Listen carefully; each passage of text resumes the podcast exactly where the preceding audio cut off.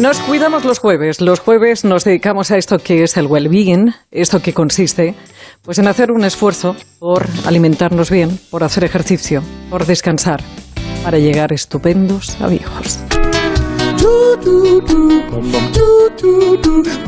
Y hoy vamos a hacer algo. Hoy vamos a hablar de una dieta, pero vamos a hablar también de un estudio. Y vamos a hablar también pues, eh, con investigadores de aquí, de Madrid. Adrián Carballo Casla es investigador predoctoral de la Universidad Autónoma de Madrid. Adrián, buenas tardes. Buenas tardes, muchas gracias por, por invitarme. Adrián, eh, ustedes han hecho un estudio en el que durante 10 años han estado bueno, pues siguiendo las costumbres y sobre todo la dieta, cómo funcionaba. La dieta que ahora hablaremos de ella, pero lo que viene a decir, eh, y el dato más relevante que arroja este estudio es que la dieta atlántica reduce la mortalidad en las personas mayores. Lo primero, indudablemente, ¿qué es la dieta atlántica, Adrián? Bueno, sí, la, la dieta atlántica en principio es la, la, dieta tradicional de Galicia y del norte de Portugal. Entonces, tiene, bueno, se fundamenta en un consumo elevado de pescado porque tienen el, el océano Atlántico muy cerca. También un consumo elevado de, de, carne roja y productos del cerdo, productos lácteos, porque la ganadería se da muy bien, hay mucho pasto. Eh, verduras, patatas y legumbres son también habituales porque se cultivan en, en huertas familiares o en explotaciones pequeñas.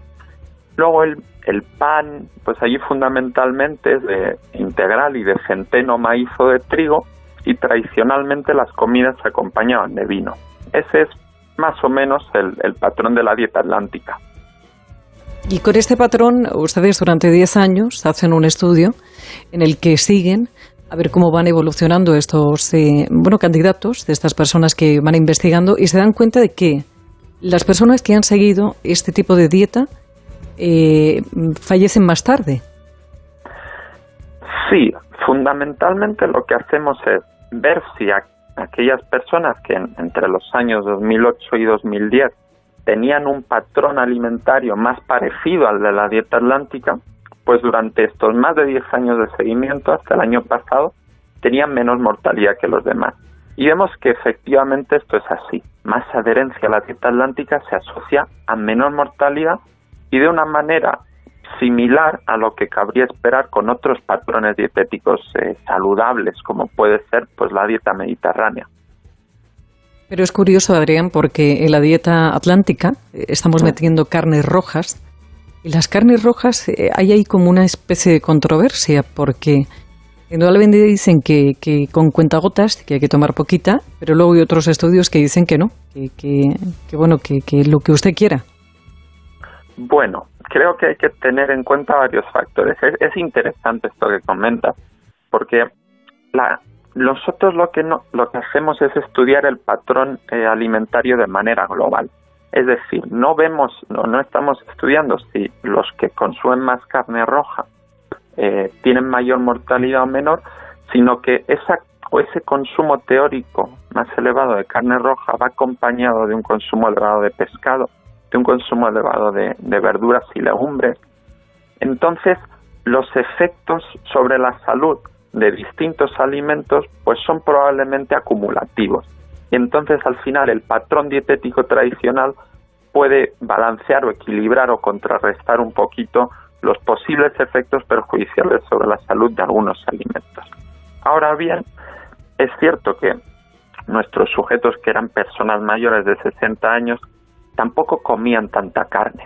La mediana estaba en unos 50 gramos al día, que esto viene a ser eh, una ración cada tres días. Entonces, no comían tanta carne y es posible también que en los adultos mayores los efectos sobre la salud de, la carne sean un poco diferentes a, lo de los, a los de los adultos más jóvenes, fundamentalmente por su contenido elevado en, en proteínas de alta, bueno, de alto valor biológico. Pero sí, yo me quedaría con una visión en conjunto, de que la dieta tradicional en conjunto de, de Galicia y el norte de Portugal no es tan mala, o casi todo lo contrario. Sin duda, nos quedamos con ese mensaje. Eh, Adrián Carballo Casla, investigador predoctoral de la Universidad Autónoma de Madrid. Adrián, ha sido un placer y un abrazo muy grande. Muchas gracias por estos minutos, Adrián. Muchísimas gracias. Hasta luego. Está mejor que nunca, ya nada le hace daño. Y miente cuando dice que tiene treinta y tantos. Está mejor que nunca, ya nada le hace daño. Y miente cuando dice que tiene treinta y tantos. Está mejor que nunca, ya nada le hace daño. Y miente cuando dice que tiene treinta y tantos. Vive una